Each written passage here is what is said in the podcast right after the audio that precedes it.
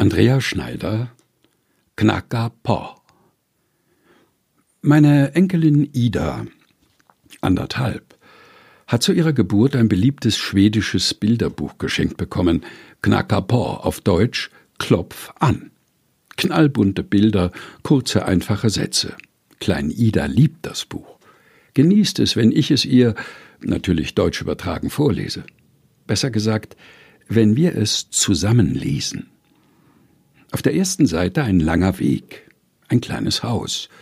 Und die Frage, sollen wir hingehen und da grüßen? Überlegen, umblättern, hingucken. Eine große blaue Tür über die ganze Seite, daneben die Aufforderung, ja, grüß da und klopf an. Ich klopfe mit dem Zeigefingerknöchel auf die blaue Papptür, und auch Ida patscht mit ihren Fingerchen darauf. Klopf, klopf. Wieder Pause. Ida guckt mich an. Langsam umblättern. Frage: Jemand da? Überraschung. Kleiner Kalle schlägt auf Trommel, fällt um. Ida gluckst. Nächste Seite, rote Tür, klopf an. Wieder klopfen, erst ich, dann Ida. Kleine Pause, umblättern, hingucken. Jemand da? Überraschung, sieben Kaninchen am Tisch, essen Möhren, essen Salat. So geht das weiter. Auf die Papptür klopfen, zögern, vorsichtig umblättern. Jemand da? Und dann? Hinter der grünen, gelben, weißen Tür Überraschendes entdecken.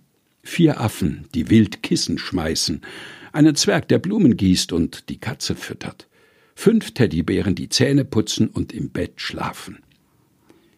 Unzählig oft hat Ida dieses Buch schon angeguckt. Aber es bleibt faszinierend für sie.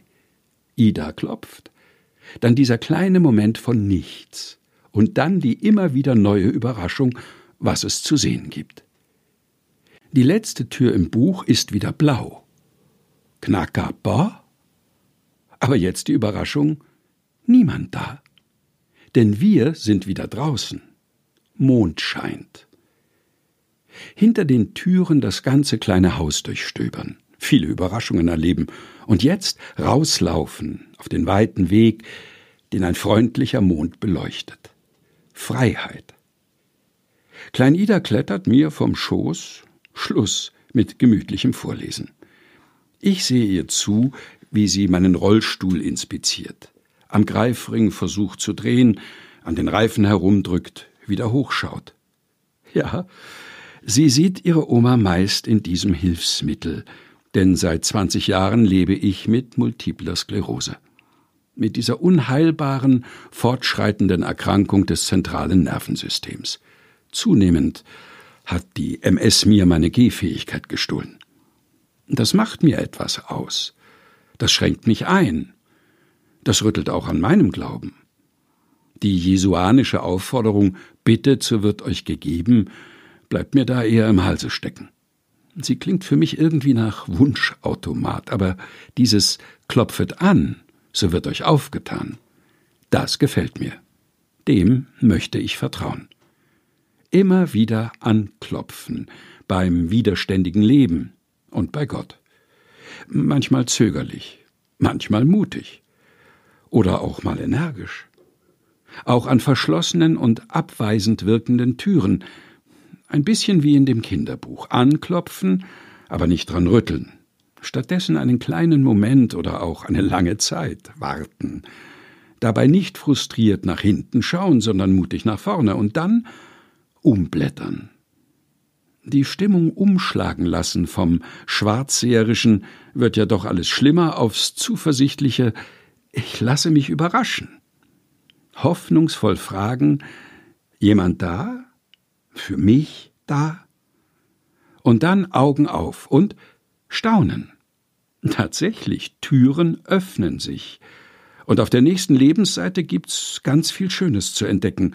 Statt grauer Langeweile bunten Lebensrhythmus, statt stummer Einsamkeit fröhliche Tischgemeinschaft, statt lähmender Behinderung verrückte Abenteuer, statt bedrohlicher Krankheitsriesen einen sorgenden Hilfezweig. Andrea Schneider, Knacker Paw, gelesen von Helga Heinold. Aus Zuversicht, sieben Wochen ohne Pessimismus, herausgegeben von Susanne Breit-Kessler in der Edition Chrismon.